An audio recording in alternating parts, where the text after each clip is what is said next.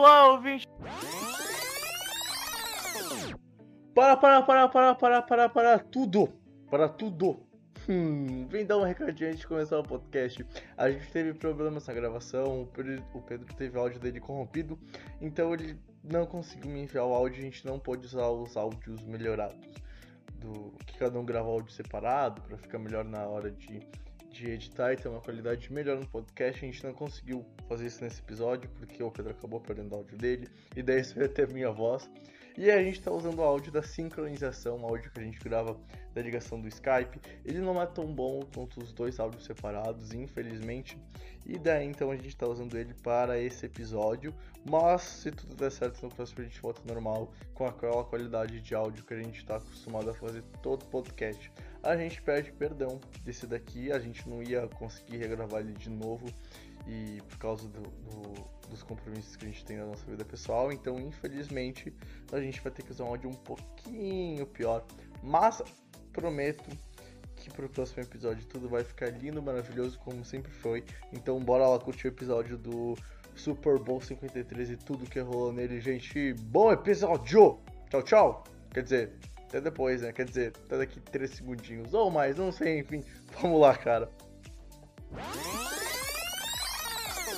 Olá, ouvinte do Infocast Astral lá em cima, porque é o episódio do review do Super Bowl 53, o melhor jogo defensivo da história. Talvez, talvez um jogo que pra grande maioria foi chato, mas para quem era torcedor quase morreu. Meu Deus do céu, quanta tensão no domingo à noite. 13 a 13, os Patriots foram campeões pela sexta vez. Tom Brady ganhou o sexto anel, mas o mérito, na minha opinião, vai todo para defesa. Mas a gente já vai falar disso, a gente já vai entrar nos detalhes do jogo. Antes, a gente vai cumprimentar ele, que finalmente voltou da sua viagem e agora tá em casa para poder falar com nós. E aí, Pedro, tudo bem?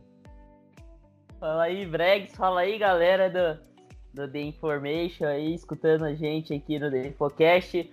Tô de volta agora, se Deus quiser que seja para ficar, que, que eu volte aqui a estar tá toda semana aqui no The, no The Infocast de novo. Tô tranquilo, e tu, Bregs, tá de boa, cara?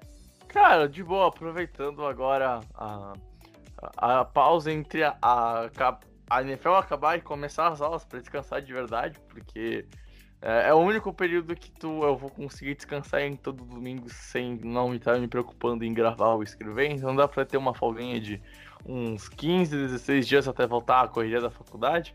E também me preparando, por causa que se a vida da NFL acabou, quer dizer que a vida sem NFL começa. E a minha vida é assim, cara. Sem NFL, ela só dá M. É, é, ela só complica. é, já é assim há uns 2, 3 anos. Tanto que eu já te contei o caos que já tá acontecendo na minha vida, viu? Acabou, né, Fel? Eu tenho certeza absoluta que isso daí vai dar um problemaço. Eu digo uma coisa, se é pra se apaixonar, se apaixone pela NFL, porque quando tu se apaixonar por uma guria, pode tudo. Só digo isso. E digo também que a gente agora, Pedro, podemos passar por recado, pro blocos de recadinho e a gente volta já já para comentar tudo o que aconteceu no no domingo de Super Bowl e avaliar um pouquinho mais como é que foi a atuação defensiva dos dois times, que é o grande ponto-chave da partida.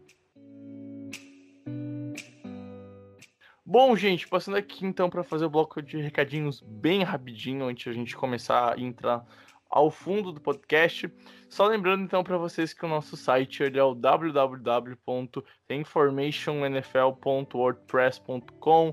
A gente vai deixar os links lá no post tranquilo e também vai deixar lá no post também o encaminhamento para vocês entrarem nas nossas redes sociais. A gente está lá no Twitter com a arroba @informationnfl no Facebook tem Information NFL, a mesma coisa no YouTube e no Instagram também. Então é bem facilzinho de achar, só digitar tem Information NFL. A gente vai conseguir gerar bastante conteúdo para a próxima off-season. Uh, a gente ano passado acabou fazendo uh, ideias de, por exemplo, mês histórico, contando como a liga foi criada e os times. E a gente vai tentar bolar algo especial de novo para liga, para enquanto a liga estiver parada e também, claro, preparando as coisas para a free agency e o draft, que vão agitar os próximos dois meses. O draft, o draft, se eu não me engano, é na última semana de abril. E o, a frente começa daqui um mês praticamente, então tem muita coisa rolando na NFL. A NFL não para totalmente nesse tempo. E a gente, claro, vai trazer um conteúdo bem legal para vocês. Então, só procurar nas redes sociais, no nosso site, que eu garanto vocês vão gostar do nosso trabalho. E a gente então vai pular, enfim, para a análise do Super Bowl 53 no episódio de número 49 do Infocast. Bora lá então, galera. Bom, Pedro, foi um Super Bowl que a gente pode se dizer uh, muito defensivo. E aí eu te pergunto logo de cara, foi chato ou não o Super Bowl lá em Al Atlanta, que nem falam os americanos? Eu adoro Então, cara, é, primeiro, perguntar um negócio pra você. Você já assistiu um, um quadro no YouTube do esporte interativo que chama Polêmicas Vazias? Uh, claro, adoro esse quadro, acho muito Cara, bom. sensacional. Ele tem aquelas opiniões que você não pode ter, sabe? Sim, tô ligado, tô ligado. Cara, eu vou dar aqui algumas opiniões que você não pode ter aqui. E uma delas é essa. É, assim, cara, o jogo foi ruim? Não sei. Isso aí, cara, é critério de cada um. Ah, o jogo foi ruim tecnicamente. Se você gosta mais de ataque, provavelmente você vai achar um jogo péssimo tecnicamente. Se você gostar mais de defesa, provavelmente você vai achar um jogo bom. Apesar de não, do jogo não ter sido é, um jogo defensivamente foi espetacular, mas poderia ser melhor. Já, já houveram na NFL jogos defensivamente melhores, porque o, os dois ataques é, promoveram pouca dificuldade às, defesas, então isso acaba também diminuindo um pouco o nível que poderia ser defensivo desse jogo. Tudo, mas, é, mas isso é aprofundar demais aqui nessa questão. Mas só eu vale, acho que, cara... Vale, eu acho que só vale um parênteses para porque tu quer dizer, eu acho que exemplifica bem o que foi o Super Bowl 48 com com o Seahawks parando provavelmente o melhor ataque da liga na história, que também tinha os melhores números em temporada regular, que eram os Broncos do Peyton Manning. Pode ir, Pedro. Sim, é, exatamente. Então, se, se, os, se os, ataques oferecessem um pouco mais de, de, de, trabalho à defesa, talvez o jogo fosse um pouco melhor defensivamente. É, ofensivamente, claro que seria, mas defensivamente também poderia ser acabar sendo melhor. Agora, cara, eu, eu acho que é uma opinião que você não pode ter que o jogo foi chato. Assim, se você acha que o jogo foi chato, você é no mínimo teimoso, tá é, ou você não liga nem um pouco para o futebol americano, você não entende, você simplesmente não torce para nenhum time, é um analista puro. Porque, cara, você não entendeu o nível de tensão que estava envolvido naquele jogo, é, e, e, o jogo sempre apertado, diferente, por exemplo, desse exemplo que você citou, né, do Super Bowl 48, que, que teve uma, um, uma diferença discrepante, né? O jogo foi chato, esse jogo foi chato. Porque a gente já sabia que ia ganhar, cara, antes de chegar no intervalo. A gente já tinha certeza. No começo do jogo a gente já sabia quem ia ganhar, porque, cara, é, tava amassando, né? O, o, o, o Seahawks tava amassando o Denver Broncos e o Denver Broncos não mostrava resistência. Agora, o jogo estava apertado, o jogo sempre tava diferença por três pontos. A, até o, o Trinity Warren, essa diferença tava no máximo sete pontos o tempo inteiro. Era um jogo que poderia ser de, de, decidido numa posse. Por muito tempo desse jogo, eu, eu pensei que o jogo poderia ir pra prorrogação, tá ligado? Principalmente porque, cara, a defesa dos Patriots ela tem um histórico de abrir as pernas de vez em quando. E, cara, até o, o, metade do segundo quarto não tinha TD nenhum, cara. O jogo tava empatado 3 a 3 Então, assim, o jogo não tem como ter sido chato. Foi um jogo tenso, foi um jogo que, assim, você pode ter achado que não foi tão bom tecnicamente. É, por exemplo, eu acho um jogo péssimo. Normalmente, Super Bowl é um jogo que você apresenta aos seus amigos que não entendem de futebol americano. Foi um jogo péssimo fazer isso. Mas que o jogo foi chato, o jogo foi. que não teve emoção, isso aí é, é totalmente maluquice. Isso aí você não pode achar, tá ligado? E, e, e, tipo assim, eu acho que vem muito da, dos últimos dois Super Bowls, cara. A gente ficou muito mal acostumado com Patriots e Falcons e Patriots e Eagles. E aí todo mundo esperava que o segundo melhor ataque e o quarto melhor ataque da liga iriam fazer alguma coisa. E tipo assim, cara, a gente viu que a, a batalha defensiva é, é, algo que tu. para tu entender, tu tem que conhecer um pouquinho mais o esporte. Porque o ataque é, entre aspas, fácil de entender. É fácil de olhar e saber como é que tá o jogo. Porque, cara, é aquilo, Bato, viu um time pontuando e o outro time pontuando vai. Não, os ataques estão indo bem, porque estão gerando pontos. Então, tipo, é fácil de entender. Tu olhar para uma defesa e saber o, como a defesa tá parando o adversário é algo que uh, precisa de um pouco mais de tempo para tu entender. E aí vem a questão de, que nem o Pedro falou, tu apresentar os teus amigos pro Super Bowl, pro, pra NFL no Super Bowl, então fica aquele clima de, bah, o jogo foi chato, foi ruim, mas longe disso. E é, cara, é impossível tá, já um jogo, achar que um jogo foi chato quando ele teve, tipo assim, uma posse empatado a maioria do tempo. Só foi abrir duas posses com com, com um minuto e pouco pro final, então, tipo.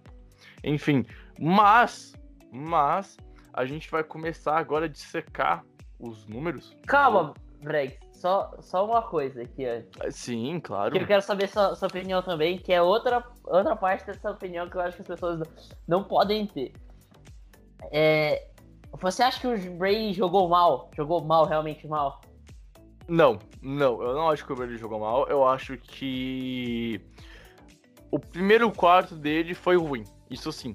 Que foi quando ele teve a interceptação, logo no primeiro passo que ele tentou, e quando tu via que os times estavam se ajustando para que seria o jogo, para a batalha defensiva que seria. E aí, conforme foi passando o jogo, o Brady foi começando a melhorar, foi começando a, a soltar e achar a bola, Elderman nem precisa falar o que ele jogou, MVP, uh, Gronkowski apareceu bem, uh, e aí, tipo assim, tu tem alguns jogadores que deveriam ter aparecido mais. Rex Burkhead teve só dois catches, o White teve um, uh, o Pederson uh, teve só um catch, então, tipo assim, o, os, o playbook dos Patriots pareceu que não funcionou muito bem. A gente não viu praticamente screens por White, que é uma arma, que também não apareceu muito ofensivamente em, em, em snaps para tentar receber a posse, uh, a bola com um passe, né? Que é o que a gente costuma ver. Mas, tipo assim, cara, o Brady tava, teve mais jardas aéreas do que os Rams teve em jardas totais. E então, tipo assim, o Brady teve 263 e os Rams teve 260 jardas totais. Então, o Brady não jogou mal. O Brady achou o Gronkowski naquele passe surreal a, aquela conexão incrível que botou os Patriots em primeira para gol e que foi a única jogada na red zone em toda a partida de um dos dois times. E. Eita caralho, eu acho que acabou de dar um tiro aqui do lado de casa. Mais um dia normal em, em, em, em no meu bairro perigoso. Uh, se alguém ouvir um estouro no fundo, saiba que ou alguém morreu ou alguém vai parar no hospital. e assim, cara, quando precisou, aparecer o, o QB, que é lá no último período do Super Bowl, cara, apareceu. O Brady foi lá, conduziu um drive para TD. Não teve o TD? Não, mas conduziu, cara. Foi ele que, achando o Eldman, converteu terceira descida daquele drive, converteu um passe longo pro Gronkowski numa marcação dupla e por um instante poderia ser uma marcação tripla. Tripla não, né, porra? Tripla. Então, assim, cara, quando o Brady precisou aparecer e ser o QB dos Patriots, ele fez, ele foi, foi mais uma vez um drive, um quarto que ele teve drive para virada, são seis drives para vencer o jogo em Super Bowl, então tipo assim, cara, quando precisou aparecer, ele apareceu.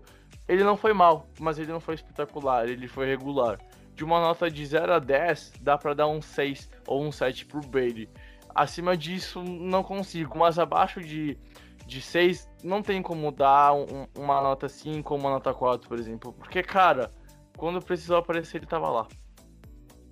É, então, aqui o, primeiro ponto é assim, estatística. Eu acho que a estatística é muito raso para explicar o jogo. Ele pode te ajudar a entender, mas é, analisar só a estatística é burro. Mas, cara, o Brady ele teve 60% de, de passos completados. Ele teve 262 jardas. É, é impossível você falar que o Brady foi foi mal, jogou mal com essas estatísticas, tá ligado? Ele, ele beirou ali as 300 yards, é, passou um pouco das 250 yards. Isso não é um jogo ruim, tá? Não é um jogo bom de um QB.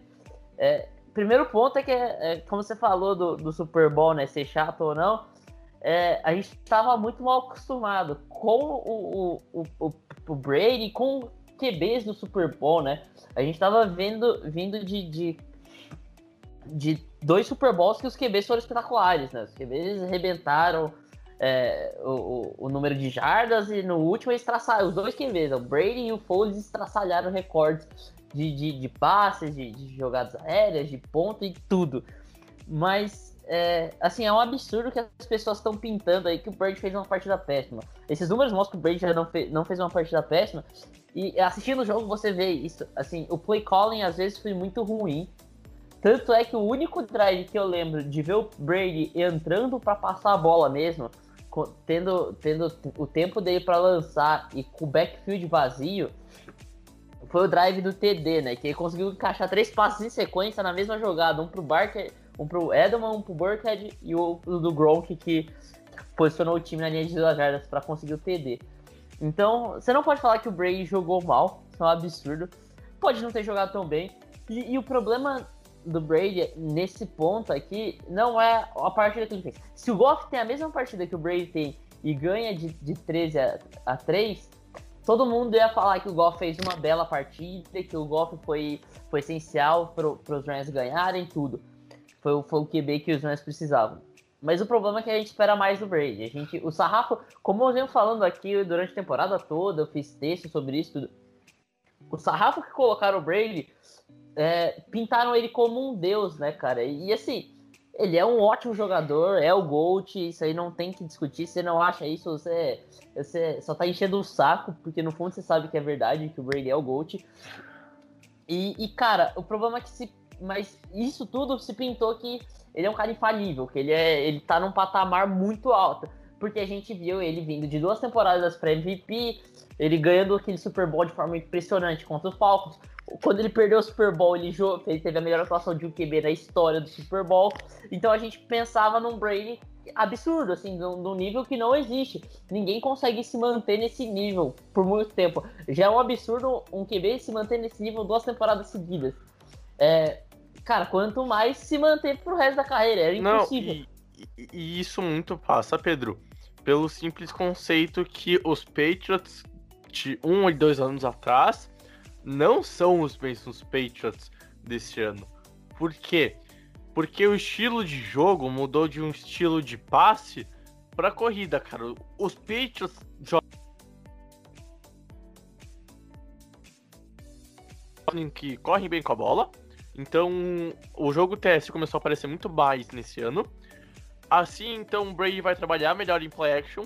Ele não precisa passar tanta bola, ele não precisa se matar passando. Então, tipo assim, cara, esse ano ele teve números tão bons em TDs, em, em jardas, em porcentagem de passes, quanto ano passado. Ano passado ele foi MVP, todo mundo, nossa, jogou muito surreal. Brady com 40 anos, ó, tá top. Esse ano ele teve todos os mesmos números e tava, e tava assim, ó, Biu, não é mais o mesmo cara, vai ter que se aposentar. Por quê? Porque, cara, o Sonny Michel chegou, sabe? O Sonny Michel, não que ele tenha tido uma ótima temporada regular, mas os Patriots verdadeiros são os Patriots dos playoffs, que não, é... correm muito bem com a bola, correm para ter um running back fazendo 6 TDs em 3 jogos, estabelecendo um novo recorde para um running back em pós-temporada, sendo que esse running passou da 250, das 300 jardas e quase chega às 350. Ele teve, se não me engano, 330 jardas em três jogos. Uh, e uma defesa que foi muito bem em 70%, 80% da, da pós-temporada, tirando só os últimos dois quartos contra o Kansas City Chiefs. Então, tipo assim, o estilo dos Patriots nessa nessa pós-temporada mudou muito. E aí, então, tipo assim, tu vê um Brady que talvez não tenha números tão bons. Ele, ele se não me engano, teve dois, dois TDs e, e três interceptações, ou algo parecido assim. Enfim, ele teve uma interceptação a mais que TD nessa pós-temporada, mas não quer dizer que ele jogou mal. Cara, quando ele precisou jogar, ele foi o QB Goat que os Patriots sabem que ele é. E aí ele fez o time Esse é o ponto que eu queria chegar. É, ele, ele fez Continue. O ele fez o time ganhar contra a Kansas City Chiefs. Ele converteu três descidas, três terceiras para 10 numa overtime, gente. Para aí, velho. Isso daí é para tu pegar e tu contar pros teus netos quando tu tiver 80 anos. Surreal. Eu, meu, isso nunca aconteceu na pós-temporada. Nunca. Os uhum. Patriots tiveram assim o que é bem necessário quando precisava, aliado a uma defesa muito forte com um jogo terrestre de de nível top 5 da NFL. Foi isso que aconteceu com os Patriots na pós-temporada. E aí já vamos citar o, o primeiro número que vale o destaque para esse Super Bowl, Pedro, que assim, é um, é um totais. A gente já falou dos Rams, 250, os Patriots tiveram 407, e aí eu vou apoiar meu número num cara que é chamado de Sonny Michel, o rookie, ele teve 18 carregadas, 94 jardas, foi o grande responsável por, pelos Patriots terem 6 minutos a mais de posse de bola, terem praticamente uh, quase o dobro de jardas até terrestre do que os Rams e o dobro de jardas totais no jogo. Então, tipo assim, muito se passou dos Patriots que avançaram em campo, mas não conseguiram finalizar as campanhas. Os Patriots avançaram em campo. É importante falar isso. E muito se passa pelo jogo terrestre do Sonny Michel, Matsunaga. É, cara, é impressionante o que o Michel tá fazendo, né? Ele teve seis TDs na pós-temporada, é um recorde para um rookie na pós-temporada. E, e, assim, você não vê um rookie jogando nesse nível em pós-temporada. Normalmente os rookies que jogam nesse nível são na, re, na regular e nem chegam na pós-temporada, porque são times que ainda estão em, em, processo. Cara, e eu, eu, uma, eu uma arrisco a dizer que assim, um Michel, se por acaso ele se lesionar e perder a carreira, já vou bater na madeira. Mas se ele se lesionar e perder a, a, a carreira, ou não der certo mais nos Patriots, a primeira escolha valeu muito pros Patriots. Porque, cara, um Michel. Super Bowl, né, cara? Meu, o, o Michel, ele é extremamente importante e eu acho que ele só não é mais importante que o Tom Brady pra conquista do, do, do Super Bowl. E nem é só por causa do Super Bowl em si, mas é por causa da toda a pós-temporada. Pra mim, ele é o MVP da pós-temporada da, da NFL em 2018. Ah, então, e, assim. Fala. Pode ir, Pedro, pode ir. Não, eu, eu, só que só fazer uma observação aqui em relação ao Michel. Eu acho que é, é, como eu já falei de várias coisas aqui no podcast, é chover no molhado falar que, do que o Michel faz. É, todo mundo tá falando isso, no, tanto no Twitter, no Facebook, na televisão, em podcast, em sites. Então, cara, é assim, é, é impressionante a gente tá vendo o Michel fazer. E eu só queria lembrar que no podcast da análise do draft do, desse, do 2018, né, do ano passado, Teve um cara que ficou batendo a cabeça na parede porque o Bill Belichick draftou o Sonny Michel e não o Lamar Jackson. Eu, é... tenho que pedir, eu tenho que pedir desculpa publicamente. Então, é só isso. Esse, esse é o meu momento. Eu lembro que eu pistolei, eu joguei meu boné dos Patriots no chão, eu falei. What are you doing, Bill Belichick? O cara me fucking me! Ah, era pra pegar o Lamar! Ah! Uh, desculpa, Michel, eu te amo, sabe? Uh, se pá, eu ainda vou comprar uma Color Rush tua, apesar que a, eu tô em dúvida, a Color Rush é entre o Flowers, o Gilmore e, e o Hightower, porque eu quero pegar de um cara da defesa, né? Mas, mas enfim, o, não, é, o Michel é. Eu acho que é o futuro dos Patriots em termos de jogo terrestre e até de ser um franchise player, porque a gente fala muito de ter o franchise quarterback e a gente esquece das outras posições.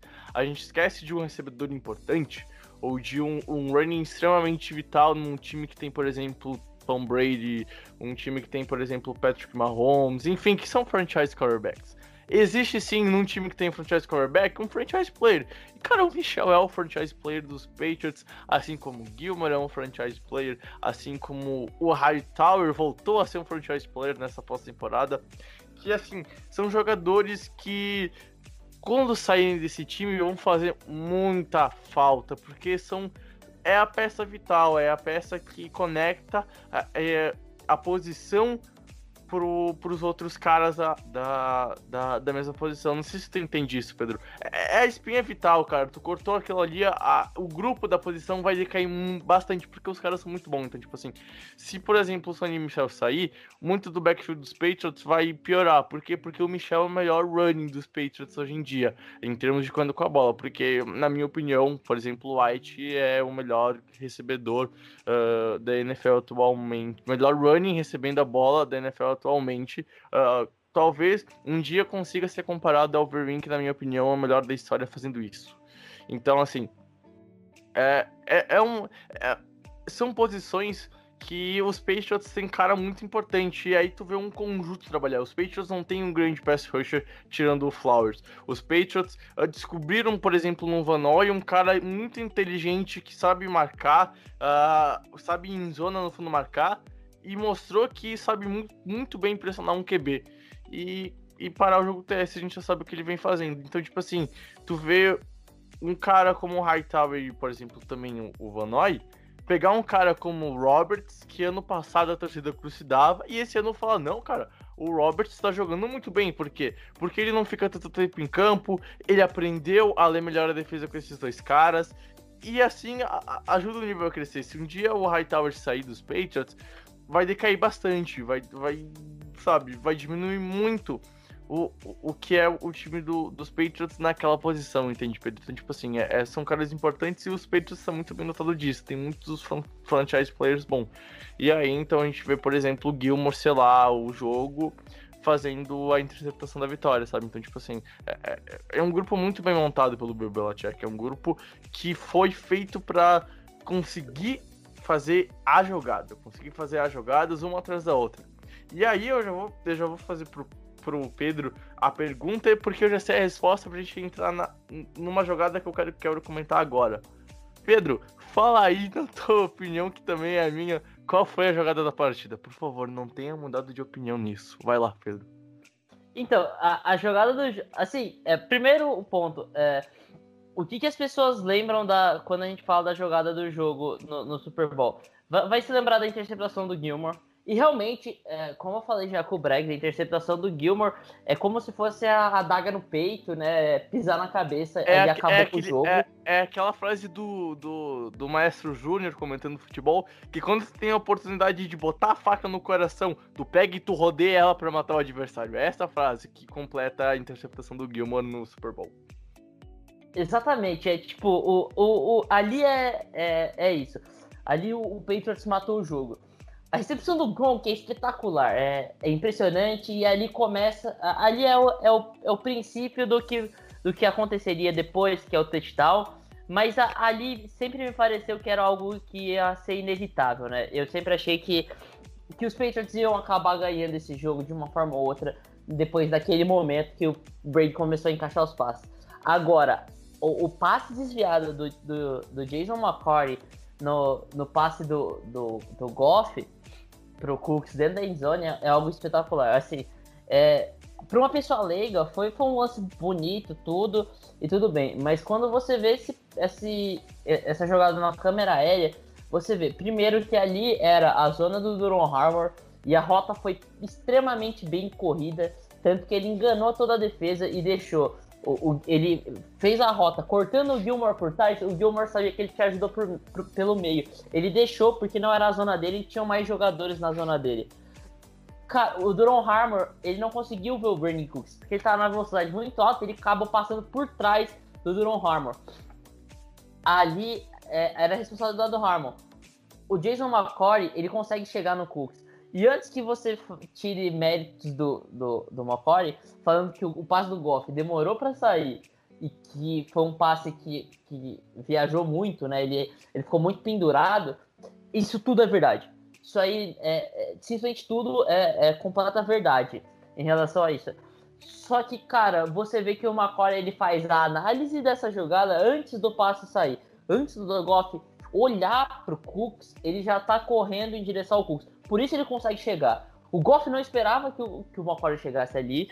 Por isso que ele soltou um passe que flutuou mais do que deveria. O Goff errou, sim, óbvio.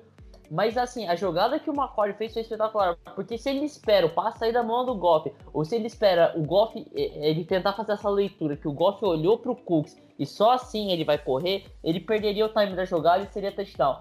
Ele analisa isso, ele vê que o Cook está sozinho no fundo do campo, dentro da endzone, ele vê que não tem ninguém na zona dele e faz uma leitura genial. Isso é o tipo de jogada que você não se espera de um cornerback, você espera de um safety, talvez de um middle linebacker muito muito genial. Mas isso é, joga isso é jogada de um jogador que está patrulhando o campo inteiro, não de um cornerback. Por isso a jogada é genial. E, cara, se o, se o Rams abre 7 a 3 ali, provavelmente o jogo seria outro. Primeiro que botaria e... muita pressão nas costas do, dos Patriots, os Patriots precisariam de TD e facilitaria o trabalho da defesa do, dos Rams. E cara, o Goff ia jogar muito mais tranquilo, as chamadas ofensivas seriam muito mais tranquilas também, né? É, é aquela jogada que teria mudado o momento do jogo. E a, a gente fala muito que o momento é uma coisa que existe no futebol americano e não tá tão presente nos outros esportes.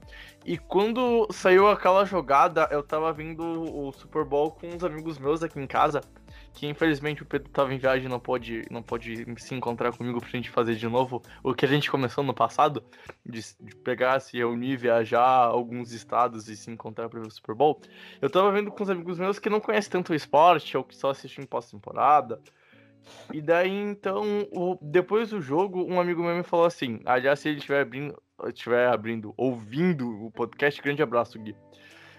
Que aquele lance mudou muito o momento do jogo e o quão foi importante porque os Patriots em nenhum momento perderam, entre aspas, o controle da partida. Por mais que o jogo tivesse sempre bem encaminhado para, uma decisão lá na última posse de bola, os Patriots sempre tiveram, entre aspas, o controle. Porque nenhum momento o momentum do jogo tava com o Goff, com o Melay, que, que começou a crescer naquela campanha, que, que teve essa jogada do McCarty, e que quando chegou naquela jogada e teve o, o tip no braço do, do Cooks e aí o passe foi incompleto, parece que o momento que cresceu passou uma navalha e cortou assim o momento. Porque, cara, a reação do Aaron Donald explica muito. Ele tá na, sentado no banco na sideline, olhando pro telão.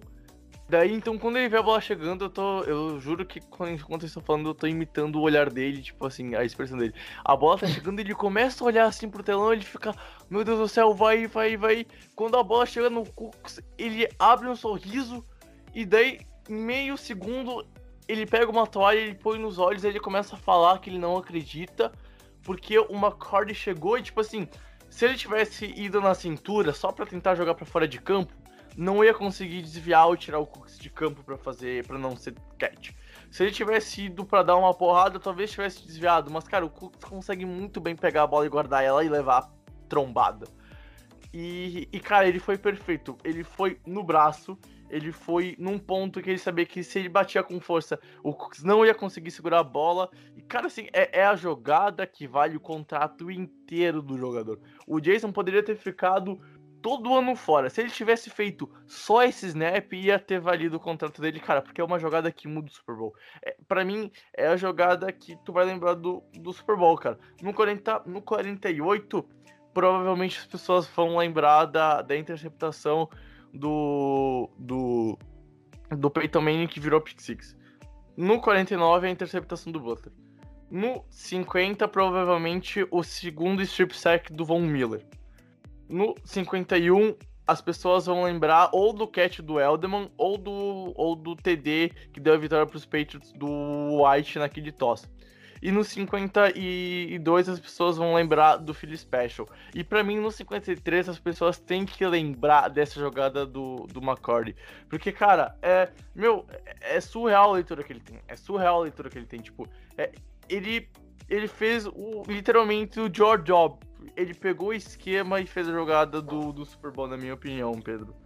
E aí a gente vê um, um time de LA que tava tão bem na temporada ser trucidado e ficar com três pontos e muito passa disso de um, um Goff que meio que hesitou na jogada e aí exemplifica o, o que ele fez de números. Ele teve só 19 passes completos, ele teve um jogo pífio, patético, ele chegou a só 220 jardas e ele teve uma interceptação e, e o rating dele foi de 57. E, tipo, em todo momento a gente viu um Goff bem hesitante, um Goff bem uh, incomodado, muito por causa da pressão dos Patriots. E a gente vai entrar no ponto que eu sei que o Pedro vai discordar de mim, é por isso que eu vou entrar. E eu já vou falar de cara, para mim o Goff não pipocou. Pra mim o Goff não pipocou. Por que não pipocou? Cara, o Goff não tem um contrato de 84 milhões garantidos em 3 anos. O Goff foi um cara que conseguiu fazer os Rams ganharem em New Orleans. Uh, ele foi o único cara que conseguiu fazer isso na história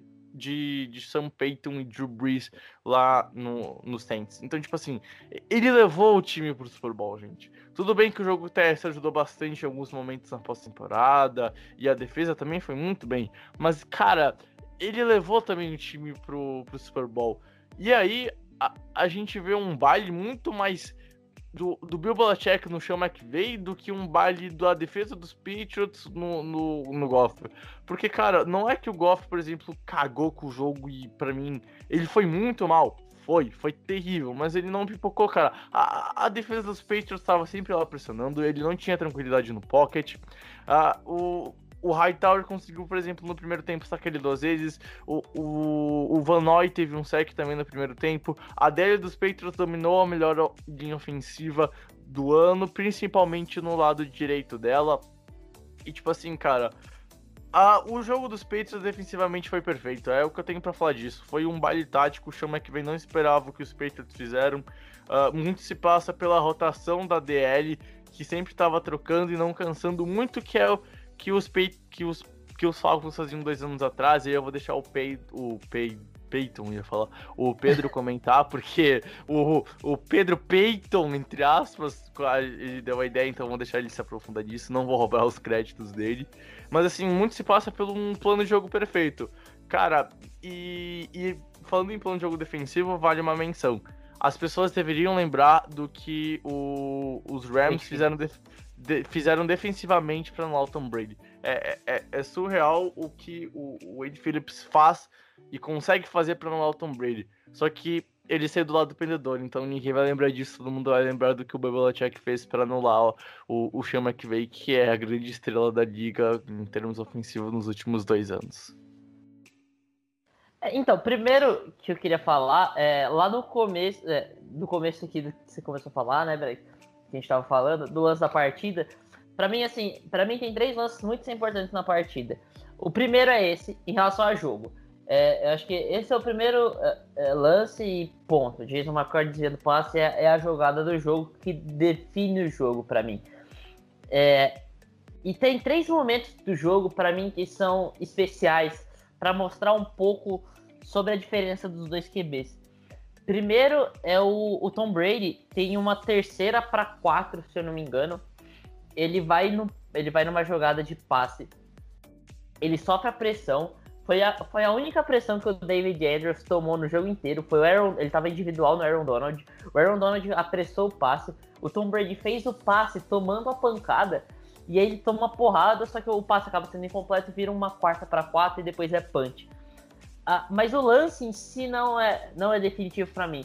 Mas o que, que acontece quando o Tom Brady toma, toma essas, esse tipo de paulada, geralmente? Se, se é um passe completo, ele comemora e costuma passar muito próximo do jogador que bateu nele para provocar. Se é um passe incompleto, ele costuma a tentar reclamar com qualquer pessoa, ou com arbitragem, ou ele reclama com o jogador que sacou ele, ou ele reclama com a L, ou com, com o, o, o, jogador que talvez tenha demorado demais para fazer a rota.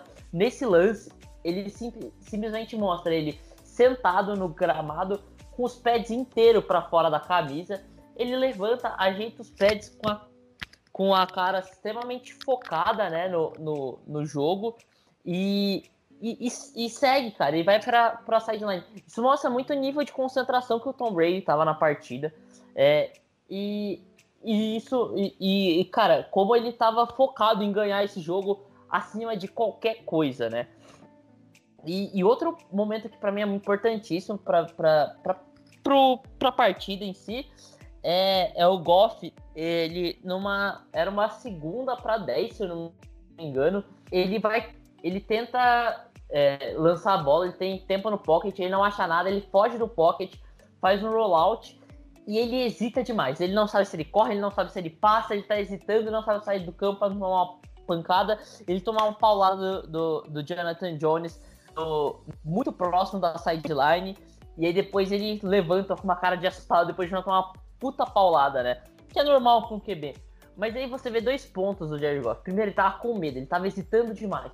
O tempo inteiro. Por isso que para mim ele pipocou. Ele tava com muito medo e ele hesitou. Diferente do Tom Brady. O Tom Brady, ele falhou em muitos momentos no, no jogo, no jogo. Mas porque ele tentou antecipar. Ele sabia que, de, que, que o pass rush do, do, dos Rams era muito bom, que tinha, ia ter pressão no meio e se incomodava muito ele. Ele, em vez de de esperar e analisar o campo, ele tentava antecipar a defesa o tempo inteiro. O Jared Goff o contrário. Ele tava com tanto medo de errar que ele hesitava demais o tempo inteiro. Ele hesitou, o tempo inteiro ele hesitou. Muitos passes que poderiam ser completos não foram porque ele hesitava demais. E para mim é isso que ele pipocou. Ele pipocou, ele sentiu o jogo. Ele sentiu o jogo, ele não conseguiu jogar o que ele poderia jogar, por isso que eu acho que ele pipocou. Porque ele consegue jogar muito mais do que ele jogou. E simplesmente ele não jogou porque ele sentiu o jogo. É, então eu acho que, que é isso. E em relação ao o, a troca DL, né? Que, que o Greg citou, que a gente estava conversando antes de gravar o podcast. É, cara, é impressionante o isso, né? Porque assim, eu não tenho a estatística, eu não sei se saiu em algum lugar essa estatística, a gente tentou procurar e não achou, que é o, a contagem de snaps, né? Da, da porcentagem de, de, snaps jogados pela defesa dos Patriots, mas a DL o tempo inteiro trocava, o tempo inteiro. Eu via o Dennis Shelton entrando e saindo do campo o tempo inteiro, eu via o, o, o Trey Flowers entrando saindo do campo, é um jogador que, cara, de três descidas, mas mesmo assim o Patriots trocava ele, por quê? Pra manter a intensidade. Uh, o, foi como o Breg citou, né? O maior exemplo disso é o Falcons do 28 a 3 que é um, uma, uma defesa que jogou muito bem, numa intensidade que a gente não tinha visto jogar durante a, a temporada toda. É exatamente o que aconteceu com os Patriots. A gente não viu os pass rush funcionando tão bem. O, o, o run stuff dos Patriots também era horrível. Era um dos piores times de defesa terrestre, né?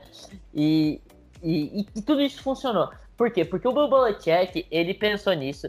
Ele fez muitos stunts na hora do pass rush puro e, e, confundiu demais. A gente viu o L dos Rams, que é uma das melhores da liga, sofrendo demais com o Right Tower, com Van Noy, com Trey Flowers, com, a, com Claiborne e até com, o com o Miolo, né? Com, com o Adam Butler, por exemplo. Então, é, o, The, o, o Detroit Wise. Então, a gente viu o tempo inteiro uma ótima L sofrendo muito com jogadores que não são tão talentosos, tão cham que chamam tanta atenção mas por causa do, da intensidade que jogou o jogo inteiro. E, cara, uma coisa que eu acho que foi o Anthony Curti que falou, não tenho certeza, mas eu tenho quase certeza que foi o Anthony Curti que falou, que o Bill Belichick inverteu os papéis nesse jogo, né? Que, que assim, o, o, a defesa foi extremamente ativa e o ataque é ativo. Normalmente não é o que acontece, o ataque tem que ditar o ritmo do jogo. Mesmo que o jogo esteja uma merda pro ataque, o ataque dita esse ritmo. E nesse jogo não foi isso. O Sean McVay tomou um baile do Bubblcheck e, e, e o Bubblcheck ditou o ritmo do jogo na defesa. Tanto é que, que para mim tem um negócio que é muito, muito curioso, né? Que é uma característica desse Rams do Sean McVay, sempre se alinhar muito rápido na linha e fazer movimentações antes dos 15 segundos, porque é quando corta a comunicação do técnico com o quarterback. Então ele faz isso para o Sean McVay ajudar o Goff a ler a defesa e fazer alguma mudança de última hora não foi o que aconteceu no Super Bowl. No começo foi isso. E o Sean McVay percebeu que o Bill Belichick estava lendo o que o McVay fazia e ele comunicava com a defesa. Então, eu acho que isso é o ponto, né? Muita gente falou que o Sean McVay fez um trabalho ruim no Super Bowl. Eu acredito que não foi o melhor trabalho dele. Mas ele foi o primeiro Super Bowl da carreira dele. Ele é um técnico muito jovem. Seria o técnico mais jovem a ganhar um Super Bowl. Ele. E, cara, ele estava enfrentando o melhor técnico de todos os tempos, a maior mente defensiva da história da NFL. E e então tudo bem, aceitável. Mas o que mostra muito da genialidade dele é isso. Ele o tempo inteiro ele nunca estava satisfeito, ele nunca tentou insistir em teimosia no que ele no, no que ele estava planejando. Ele soube mudar muito bem o esquema dele quando ele via que não funcionava. E é algo que o Bubachek faz muito. O Bubachek simplesmente fica preso a ideias. Ele, ele é preso em resultado. Ele, o Bubachek ele busca ser resultado, ele não fica preso a ideias. E foi o que o McVeigh fez isso. Tanto é que o McVeigh, é, e, nesse ponto dos 15 segundos, né? Ele fazia o time dele alinhar depois dos 15 segundos faltando no cronômetro do, do, do game clock. Porque, cara, simplesmente ele sabia que o Belichick ia ler a defesa dele. Então ele falou, cara, o Belichick não vai ler minha... a defesa dele, não, o ataque dele. Pô, o Belichick não vai ler meu ataque. Eu não vou ler a defesa dele, mas tudo bem. Pelo menos eu mantenho essa vantagem dele não poder ler meu ataque. E, e cara, é, isso é, mostra um pouco da genialidade do, do Sean McVay também. E, e, outro detalhe, né, que eu escrevi um texto da dualidade do Super Bowl antes do Super Bowl, e para mim essa é uma batalha, uma batalha de boxe, né, entre Sean McVay e Bill Belichick, seria o confronto do, do século entre, em relação à defesa e ataque, e o que a gente viu foi espancamento, né, o, o Belichick só bateu no McVay, e, a, e o confronto foi muito mais do, do Ed Phillips contra Tom Brady do que o do Bill Belichick contra o Sean McVay. É, e, e muito se passa, cara, eu acho que realmente a falta de experiência pro lado do McFay, que gente falou que seria o técnico mais novo a ganhar um Super Bowl, e aí o Goff seria o que mais novo a ganhar um Super Bowl, pesou, sabe? Porque, cara, a gente viu um time que em downs em toda a temporada era muito agressivo, era um time que conseguia converter, era um time que era. Putz, me fugiu a palavra, que era. Uh, não é, é, é, tipo polaridade. Ai, puta que pariu, eu odeio quando eu esqueço essa palavra. Que era criativo, isso aí. Que era criativo em, em terceiras descidas, descidas e arriscava muito, sabe? Arriscava em four down, fazia uma graçola com o hacker, e, e, e, a gente viu isso ao longo de toda a temporada. E a gente viu no Super Bowl um time acuado, um time com ataque com medo, muito por causa do que o Pedro já falou. E aí a gente vê nas, na, nas estatísticas, o, os Rams tiveram uh, 3 de 3 interdowns, ou seja, quase nada. E aí vale também para os Patriots. Os Patriots tiveram 3 conversões e 12 tentativas muito por causa também dos dois times com um gameplay ofensivo bem estranho, por exemplo. Os Patriots tiveram três terceiras descidas para uma jarda e passaram nas três. E tentaram uma quarta descida para um e também foi incompleto, não converteram no, no lado Patriota. E depois correram uma quarta para oito. E aí depois o Gotkowski foi lá e perdeu, perdeu o field goal. Aliás, já tá na hora de começar a pensar em kicker. Não que o Gotkowski tenha sido ruim, mas ele foi bem mais ou menos no Super Bowl. Quase que errou dois field goals. E e, cara, eu acho que faltou pro Sean McVay e pro todo lado dos Rams ousarem ofensivamente. Foi um time óbvio, foi um time que, cara, tu não viu o, o Robert Woods passando de um lado pro outro para correr com a bola, só no primeiro quarto teve uma jogada assim que foi no primeiro drive. Tu não viu um Gurley muito bem utilizado, que no primeiro tempo teve 20 jardas, no segundo tempo, em duas jogadas, já tava com 30. Uh, cara, foi um time com medo, essa que passa a impressão. Sentiu o jogo, sentiu enfrentar o Bill Belichick, sentiu enfrentar um, um, um time que tem muito mais experiência em playoffs e em Super Bowls. E, cara, quando tu tu tem um jogo defensivo que nem foi o Super Bowl, muito passa a chance de tu ganhar tu ter um ataque criativo. E, só que o medo da impressão que travou o time dos Rams. E, esse medo impediu o time que marcava 32 pontos por jogo, praticamente, marcar só 3, sabe? Então, tipo, o baile tático que o Bill Belichick deu no ataque foi surreal, porque, meu, é inimaginável tu ver uma defesa comandar o ataque. É, é algo que, tipo assim, tu vê muita, muito pouco hoje em dia na NFL atual, que é onde a gente vive uma era ofensiva, a gente vive uma era que só que o público procura ataque. E aí a gente vê isso no Super Bowl. E é bom ter isso no Super Bowl, porque, cara, mostra que o futebol americano não é um jogo só de um lado, que nem tem virado nos últimos anos é, é, importante ter um jogo de defesa. E aí eu, eu puxo a memória do, do meu querido amigo lá do Guto do Lambeau Lipas Brasil, uh, grande parceiro nosso, que o jogo que ele mais gostou no playoffs do, do ano passado foi Bills e, e Jaguars, que foi aquele 7 a 3 que foi um, um jogo defensivo do caramba, mas todo mundo odiou porque não teve ponto. Meu, muito se passou por pelo Super Bowl de novo, mostrar que, cara, a, a defesa ganha campeonato, não adianta. E, meu, parece que é muito verdade. Ataque ganha jogo e defesa campeonato. Então, tipo, meu, é, é surreal e é, é inimaginável o que, o que os Patriots fizeram. E aí, eu vou aproveitar, Pedro, para puxar umas estatísticas uh, inusitadas do Super Bowl. Posso falar uma última coisa antes disso? Claro, claro, vai lá, Pedro. É, então, só para pegar o gancho, né? em relação da defesa. Primeiro fazer um pouco o, o advogado do diabo aqui, que, que você falou, né, do, que os Rams não jogaram tão bem, tudo. Os Patriots também tiveram extremos problemas, como já citou, a conversão de terceiras descidas dos Patriots foi horrível. Uh, o, o, play calling foi estranho, o game plan, né, ofensivo foi estranho dos dois times. Então, a gente vê que a defesa, as duas defesas surpreenderam. Então, não, não adianta colocar só na conta do Sean McVay, ah, o Sean McVay foi mal. O Josh McDaniels é uma das mentes ofensivas mais criativas da liga nos últimos anos. É, antes do McVay entrar na liga, provavelmente estava ali Doug Peterson, Andrew Reid e o, e o, e o Josh McDaniels como as bem mais brilhantes ofensivamente da liga na atualidade. E aí entrou o Sean McVay e aí revolucionou, e aí ele tem Frank Wright que era trabalhava com ele e, e tá aí brilhando. Então, ter esses caras, né, que, que trabalhavam com ele também. Mas é, o que a gente pode, pode ver aqui é mais a genialidade das defesas e como as defesas surpreenderam, né? Primeiro, Tom Brady, ele, o Tom Brady, assim, ele não se imaginava que o Wade Phillips ia faz, fazer o que ele fez. Tanto é que o Wade Phillips atacou onde ele sabia que ia doer no Tom Brady. Porque ele sabia que fazer pressão não ia adiantar, só, só isso não ia adiantar no Tom Brady. O, o, o Los Angeles Chargers era um time ótimo fazendo pressão ao quarterback, mesmo sendo pressão nas pontas incomoda um pouco menos o Tom Brady, mas eles não conseguiram jogar, não conseguiram fazer tão pressão no Tom Brady. Primeiro que o L dos Patriots está muito bem, segundo que o Tom Brady sabe se livrar muito bem da, muito rápido da bola. Ele sabia que a DL dele ia incomodar o Ed Phillips, sabia que a DL dele ia incomodar o Tom Brady.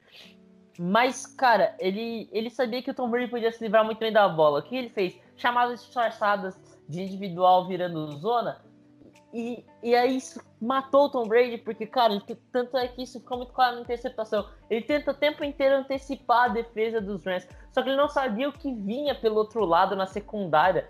Então, cara, ele já tava nesse papo porque ele sabia que a pressão ia chegar nele, e, def... só que ele não conseguia fazer a leitura da defesa em primeiro momento, da defesa dos Rams. Então ele não conseguia antecipar tão bem, ele antecipava errado as jogadas, muitas vezes. Por isso que a conversão de terceiras descidas foram tão, tão baixa, né, a porcentagem. Então, é, como o Brex falou, né? O Wade Phillips sabe matar o Tom Brady. Ponto. Esse é, esse é um ponto. E, e aí, pelo outro lado, né? Uma coisa que surpreendeu, que, que é uma surpresa defensiva do, do, dos Patriots, além disso, né? De tornar o jogo mais para ele do que pro, pro ataque dos Rams. Isso é um, algo que é brilhante e que não dá para entender o que aconteceu. A, a, rotação da DL é outra coisa genial que a gente já falou aqui.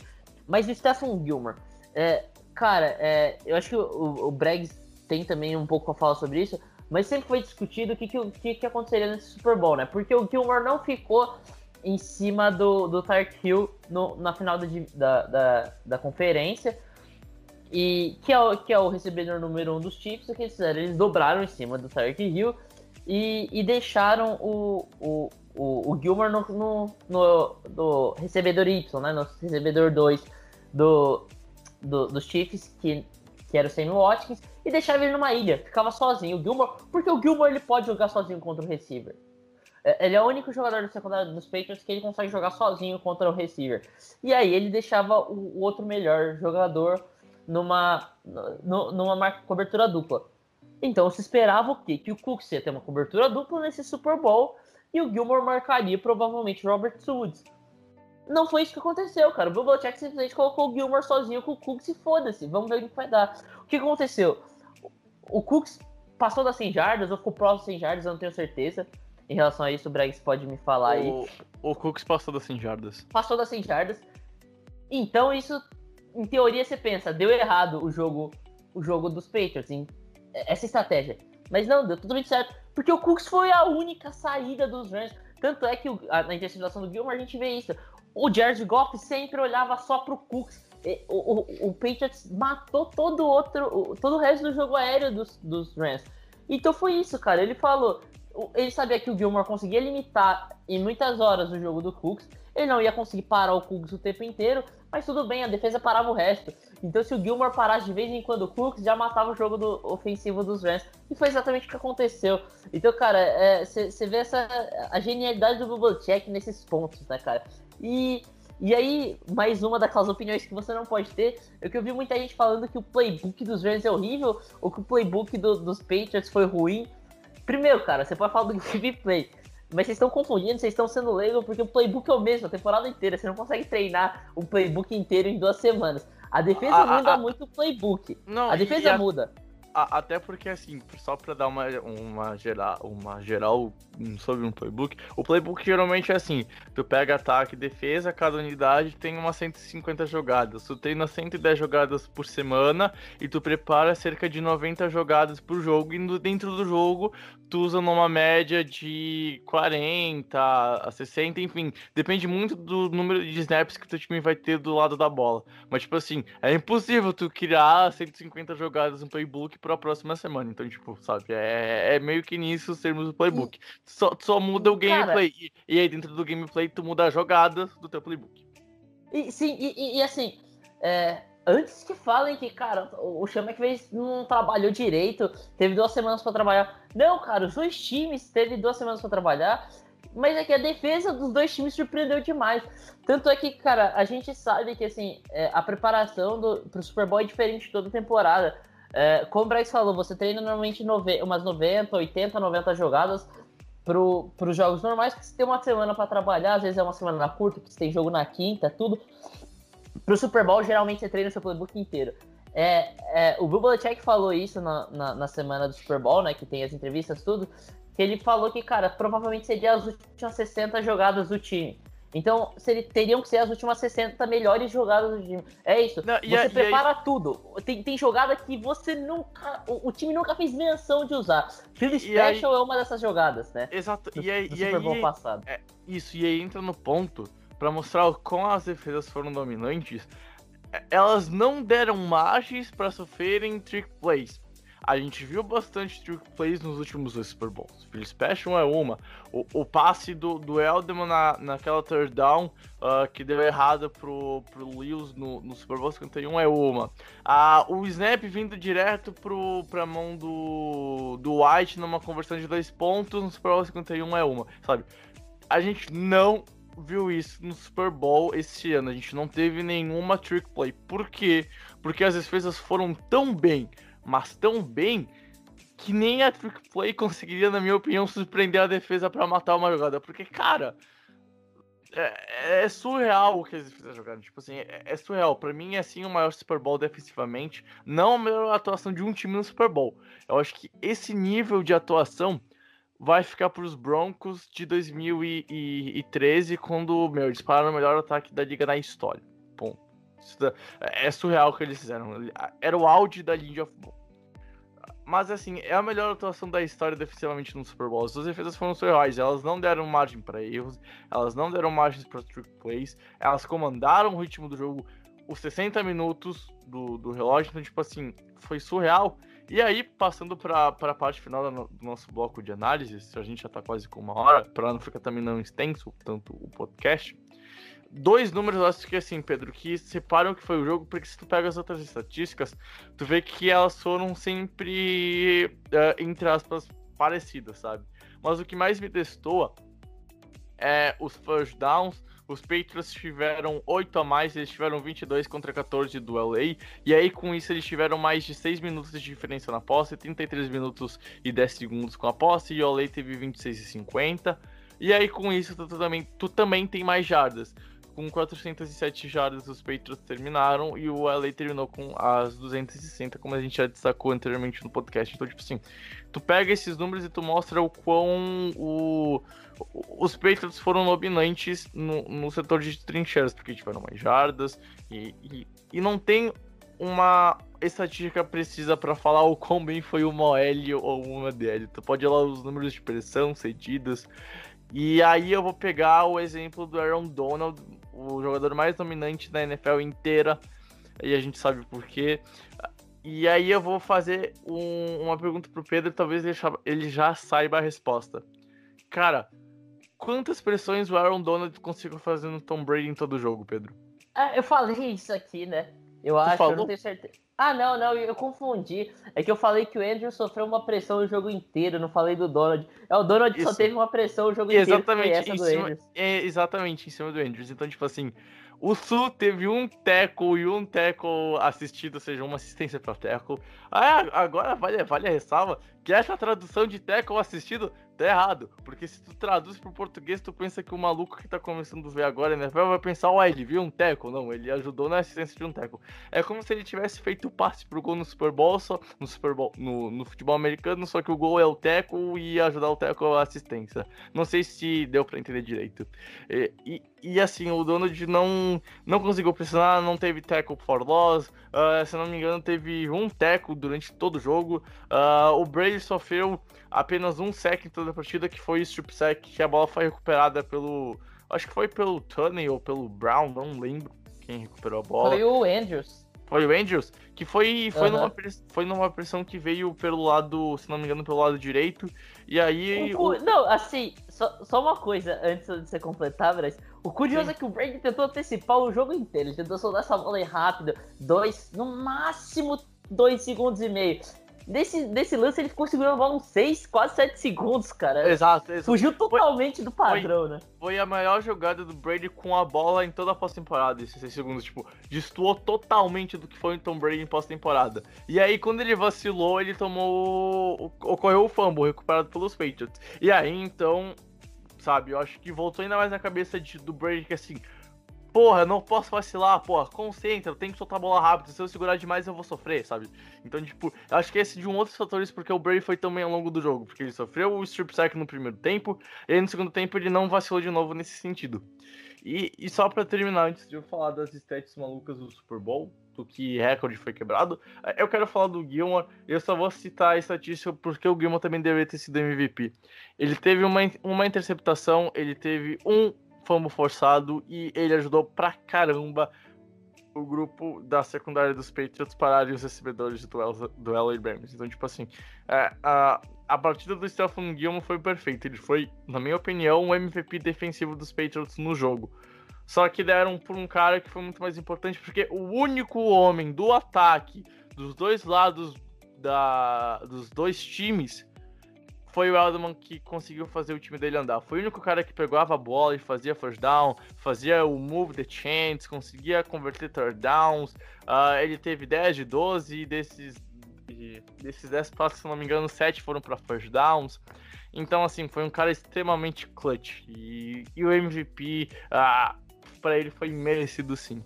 E passando então, Pedro, para as estatísticas que foram quebradas nesse Super Bowl, tenho a lista completa aqui. Uh, eu vou falar todas.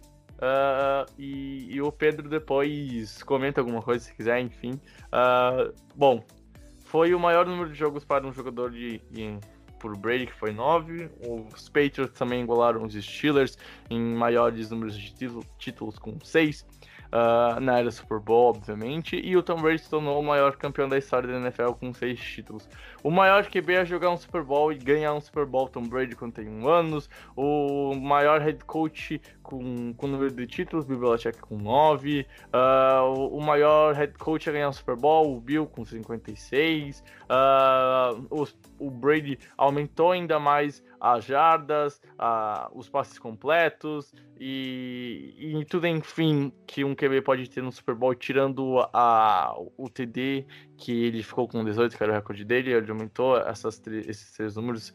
Ele tem, tem, por exemplo, quase 400 passes dados em playoffs, ele tem 392 para 256 passes completos em 2.838 jardas.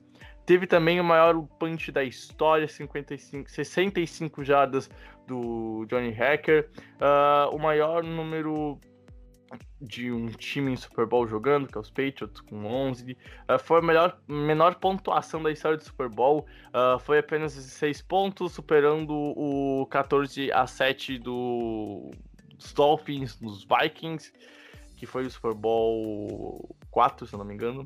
Uh, foi o menor número de pontos para um time que foi campeão. 13 foi o menor número de pontos para um time que perdeu o Super Bowl. 3 foi o menor número de pontos after touchdowns, ou seja, o querido extra point, um só que foi dos Patriots. Foi o menor número de kickoff returns em um jogo todo para ambos os times, com não apenas dois, um de cada lado. E o maior três, número. Três. Não, dois? Não, foram dois, Pedro. Foram dois, um de cada lado. Um de cada lado. Porque, é, por, é, né? Uh, e obviamente tu não, tu não conta o, o chutback, que começa a bola ah, na linha tá, de 25. Ah, tá, entendi. O retorno. só. É, isso, ah, só tá. conta o retorno. Tudo bem. Daí, se, daí não seria um 3. E daí então também teve o maior número de drives que terminaram com punch, que foram 8 para o time de LA Rams. E esses foram recordes que marcam e mostram como o Super Bowl foi defensivo esse ano. E aí eu, eu quero também destacar mais uma vez para lembrar que defesa também faz parte de um time. Então, se você tá reclamando de um jogo defensivo, cara, é porque talvez tu ainda não, não tenha se apaixonado o suficiente pelo futebol americano para entender o que é um jogo defensivo. Não tô falando que tu não entende futebol americano, por favor. Talvez tu entenda, talvez tu ama ataque. Mas se tu gosta mesmo de verdade do jogo, tu gosta dos dois tipos de jogos que existem, o ofensivo e o defensivo. Eu sou um desses casos, obviamente eu gosto muito mais de um jogo uh, ah, 31 a 28. Mas quando um jogo é 13 a 3 com a maior parte do tempo, a diferença sendo de uma posse e estando empatado também, tu tem que reconhecer que o jogo foi bom e, e, aí defensivamente o jogo foi surreal e a gente teve um Super Bowl uh, fantástico pelo lado defensivo. Pedro, mais alguma coisa a destacar ou podemos ir para o bloco final do podcast? Então eu quero destacar algumas coisinhas ainda. É, primeiro, duas opiniões meio polêmicas e, e, um, e um, destaque aqui aos Patriots. É, assim, a gente vê sobre esses recordes, além de tudo que a gente já falou sobre o jogo em si, né? Sobre especificamente esse jogo, sobre o jogo defensivo, o Bragg já completou muito bem aqui a, a parte defensiva, não tem muito mais o que falar. As outras estatísticas que a gente vê, que, que, é, que é histórico, né?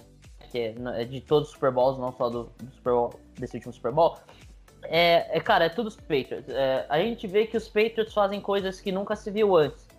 E, cara, isso é muito óbvio você vendo o jogo dos Patriots. É que eu queria destacar alguns nomes, né? Primeiro, James Devlin. É, assim, pouquíssimos times na NFL hoje usam fullback. O Patriots é um desses times. Eles têm o melhor fullback da NFL, que não é grande vantagem, já que todos poucos times usam fullbacks. Mas, cara, é, o trabalho que o James Devlin faz é algo que é impressionante, que a gente dificilmente vê né, na liga.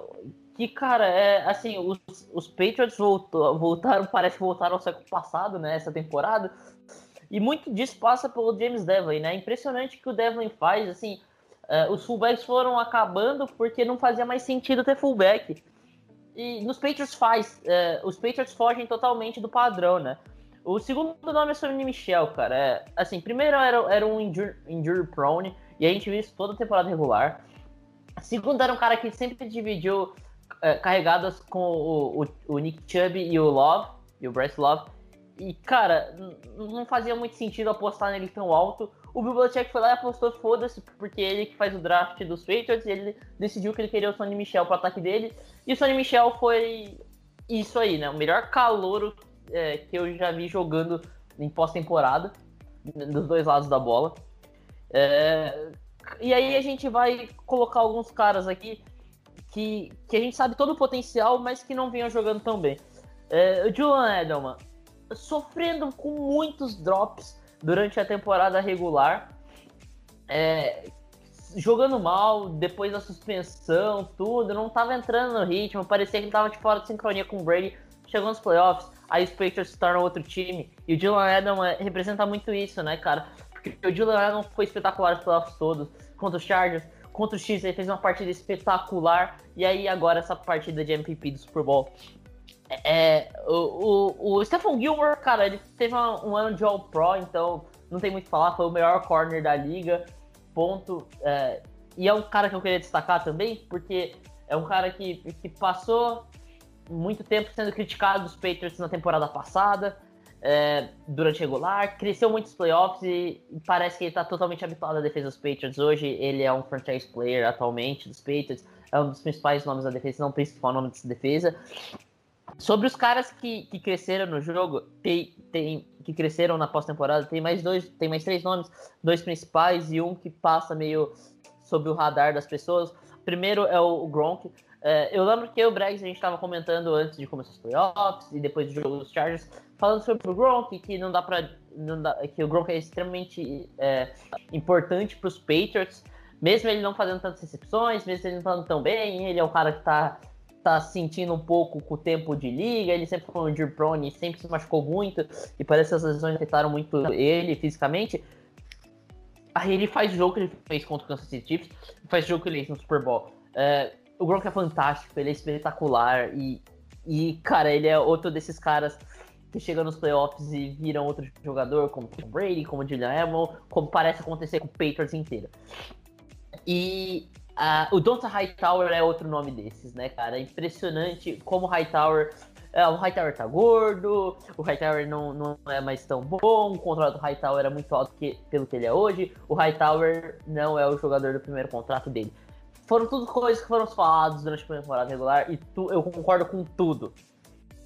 tá bom, mas o Hightower do Super Bowl é o Hightower de três anos atrás, que o Hightower que foi extremamente importante no Super Bowl 51 e já não estava no melhor nível da carreira dele naquela temporada. E, e o Hightower, nessa, pra mim, é o verdadeiro MVP desse Super Bowl. Pra mim, se fosse pra votar num cara, seria no Hightower. Mas também é uma disputa forte com o Kyle Van Noy, que foi um cara que foi extremamente criticado por muito tempo nos Patriots também. Mas, assim, o, o, o Hightower jogou de forma espetacular e lembrou o cara que era top 3 middle linebackers da liga, junto com o, o Bob Wagner, junto com o Luke Kuechly, que todo ano são caras que são inquestionáveis. O Hightower chegou no Super Bowl e mostrou que também é um cara questionável né, no, nos playoffs. E um cara que, assim, que vai passar muito sobre o radar das pessoas, mas que eu acho que foi importantíssimo para esse Super Bowl também. E, e, é algo que eu acho que o Bill Belichick deve estar muito feliz agora, que, assim, os Patriots uh, tiveram, acho que das últimas quatro, cinco temporadas, a pior, a pior temporada deles no Special Teams. Foi um time que no Special Teams não foi tão bem esse ano, como foi em vários anos anteriores, como é um time que sempre se destaca pelos special teams, investe muito em special teams e sabe a importância que os special teams têm no futebol americano. Mas no Super Bowl foi espetacular. Ryan Allen jogou muito bem, mas o principal cara dos special teams desse, desse time, desde sempre, né, desde muito tempo, é o Matthew Slater. E ele jogou de forma espetacular no Super Bowl. E é um desses caras que passa sob o radar, mas que é importantíssimo pro time. E que, cara, evoluiu muito do jogo em relação à temporada regular, em relação aos playoffs. Então, é, é isso. E em relação a dois jogadores desses que eu citei aqui, que para mim foram importantes no Super Bowl e que cresceram muito nessa pós-temporada. Primeiro, uh, sobre o Edelman, né? O Edelman foi MVP do Super Bowl e muito se discutiu na semana do Super Bowl e agora no pós-Super Bowl se o Edelman é Hall of Famer ou não. É, eu não. Independente se eu concordo ou não, eu ainda não tenho opinião formada se eu concordo com isso ou não. Mas, primeiro, o, o Edelman com certeza não vai ser first ballot, então a primeira vez que ele concorrer, ao Super Bowl, ele não vai ser chamado. Não sei nem se ele vai entrar na, nos candidatos no primeiro ano que ele pode ser elegível para o Hall da Fama. Mas ele vai acabar indo para os playoffs, pros playoffs, ó, pro Hall da Fama, por causa dos playoffs. É, porque, assim, é um cara que ganhou, é extremamente vencedor. Ele já tem três Super Bowls. Poucos recebedores na história da liga têm três Super Bowls. Uh, o, o, Julian Edelman é o cara que ele foi MVP do Super Bowl e, e poucos wide receivers foram MVP do Super Bowl. E, e aí a gente entra que, tanto em, em estatísticas da temporada regular, da, da pós-temporada, quanto em estatísticas do Super Bowl, o Julian Edelman é segundo colocado, ele só perde pro nome. Você sabe quem que é, Bregs? Rice. Exatamente. O maior wide receiver de todos os tempos, um do, o maior jogador posição por posição de todos os tempos, foi o jogador mais dominante na história da liga, Jerry Rice, e o Edelman só perde pra ele em Super Bowl e em pós-temporada. Então, cara, não sei se eu concordo que ele é, que ele é um Roda Fama ou não. Ele vai ser eleito. Ponto. É, não adianta ficar discutindo. Eu acho bobeira discutir isso, porque o que conta é, é, a opinião de quem vota, e quem vota provavelmente vai colocar ele no, no Hall da Fama. E o, e o outro cara que, que é importante destacar é o Gronkowski. É, Houve-se uma discussão agora que o Gronkowski vai se aposentar e eu acho que vai.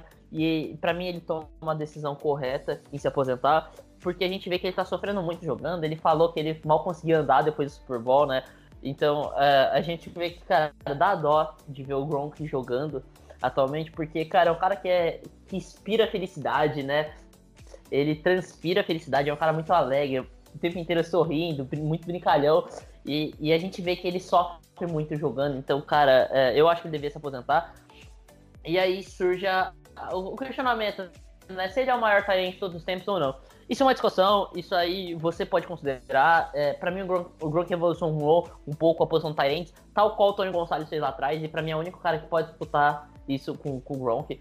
É, muita gente acha ainda que o Tony Gonçalves é maior que o Gronk, e Cara, isso aí é divergente. Diferentemente da, da posição de, de quarterback, que a gente não tem discussão do maior Tyrant, do maior quarterback de todos os tempos, na posição de Tyrant a gente tem discussão do, do maior de todos os tempos, que é se é o Tony Gonçalves, se é o Gronk, tem outros caras aí que foram muito bem também e que podem entrar na discussão. Mas diferente da posição de quarterback, que é discussão em relação a quem é melhor, e aí a opinião é discrepante, aqui não tem discussão. Para mim, se você discute que o Gronk é, não é o melhor Tyrant de todos os tempos, você tá sendo teimoso, ou você não viu o jogo, ou você não entende porra nenhuma de futebol americano. Pelo simples fato que, cara, o Gronkowski é o jogador mais dominante dessa posição e é um dos jogadores mais dominantes da história da liga, posição por posição. O Gronkowski como Tyrant, ele é, é, é, na, na melhor fase dele, ninguém conseguia marcar. Tal qual o Rice como wide receiver, tal qual o, o Dion Sanders foi quando quarterback, na melhor fase dele, conseguia marcar qualquer um. É, até o Jerry Rice. E, e, assim, tantos outros jogadores, né? A gente sabe, por exemplo, o Lawrence Taylor, ele é um cara que, assim, é, é impossível de parar ele na melhor fase dele. Como o Aaron Donald é quase impossível de parar, só os Patriots conseguiram parar o Aaron Donald de algum jeito. Então, é, esses jogadores, assim, eu acho que não existe discussão. Eu acho que não existe discussão que o Jerry Rice é o, maior, é o melhor wide receiver dos tempos, não existe discussão que o Lawrence Taylor é o, maior, é o melhor defensive end dos tempos, não, não vai existir discussão que o Aaron Donald é o maior defensive tackle de todos os tempos. E para mim hoje não existe discussão de que o Gronkowski é o melhor Tyrant de todos os tempos por isso, cara, porque ele é extremamente dominante, porque ele amassou defesas, porque ele é o melhor Tyrant, é um, se ele não é o melhor, ele é top 10 Tyrant da história bloqueando, e, e ele é o melhor Tyrant da é, top 2, vai, se você quiser, Tyrants recebendo a bola. Então, cara, ele é espetacular. O, o Tony Gonçalves, ele bloqueava razoavelmente bem, ele é espetacular no jogo aéreo. O Gronkowski, ele é espetacular no jogo aéreo, espetacular bloqueando. Então não tem por que você não achar que o Gronkowski não é o melhor Tyrant dos tempos. E eu vou complementar uma coisa, eu juro que a gente tentou resumir o podcast, tentar fazer uma, tentar fazer mais curto. Uh, eu e o Pedro a gente tentou fazer uma promessa de, de tentar ser mais sucinto, mas eu queria falar que ele ficou falando do... Pedro, tu falou 11 minutos seguidos no podcast. 11 minutos, Pedro. 11! Mano do céu, eu fiquei olhando assim, eu fiquei. Daí eu, eu tava assim com o celular olhando.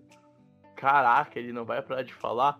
E aí eu pensei, pá, eu posso cortar alguma coisa na edição, meu. Meu, mas não tem como cortar, cara. É, é, gostei bastante das análises sobre os jogadores dos Patriots, acho justo falar. E agora sim, vamos então logo pro final do podcast pra não ficar muito grande. Essa bagaça! Bom, Pedro, Vamos então logo terminando isso daqui, mais de uma hora e quinze de podcast praticamente. Uh, quero te agradecer por mais uma vez ter estado comigo gravando, ter estado comigo nesse podcast. Foi a nossa primeira temporada completa e o segundo Super Bowl que a gente cobriu no site. Uh, a gente acabou fazendo um ano, a gente já revolucionou a nossa logo, a, a forma quando a gente vem escrevendo e crescendo está fazendo efeito. Uh, estamos chegando a um k de seguidores lá no Twitter, é uma marca bem importante para nós aqui do site. Então, Pedro, muito obrigado pela temporada. Muito obrigado pela temporada, você, caro ouvinte. A gente não vai parar de fazer conteúdo na off-season. A gente vai ficar com vocês até quando voltar os jogos. E aí sim voltar, tá aqui só vai fazer dois podcasts. Acho que provavelmente a gente vai ter ainda dois essa semana. E semana que vem, a partir, a gente faz um só, porque não tem muito conteúdo. Vocês não querem uh, ficar ouvindo um podcast inteiro só falando notícias que talvez nem sejam tão relevantes e valem a pena ficar falando aprofundadamente. Então, uh, provavelmente a gente vai voltar a ter um episódio por semana só. Mas, Pedro, muito obrigado pela temporada, muito obrigado por estar aqui comigo. E eu quero deixar um grande abraço para ti. Foi um prazer ter estado na season de 2018 contigo. E, cara ouvinte, por favor, volte com nós para a temporada de 2019. Ou já fique com nós. A temporada de 2019 começa em março, no ano fiscal da NFL. Ela já está começando praticamente agora para todas as franquias. Acabou o Super Bowl, então uh, vira o ano. Chegamos em 2019 para a NFL e a gente vai estar tá cobrindo ela claramente. Foi um prazer inenarrável estar com você, caro ouvinte, Pedro. Até o próximo episódio. Tchau, tchau. Não vou me estender aqui mais, mais porque eu já falei muito nesse podcast. É, obrigado aí, ouvinte, que teve essa temporada toda escutando a gente. A gente acabou de completar o ano. É, a gente começou lá atrás fazendo o preview do Super Bowl 52 e aqui a gente está finalizando mais uma temporada fazendo o, o review do Super Bowl 53, né? E, cara, obrigado aí por acompanhar a temporada com a gente, por lá, desde lá de trás estar acompanhando a gente aí.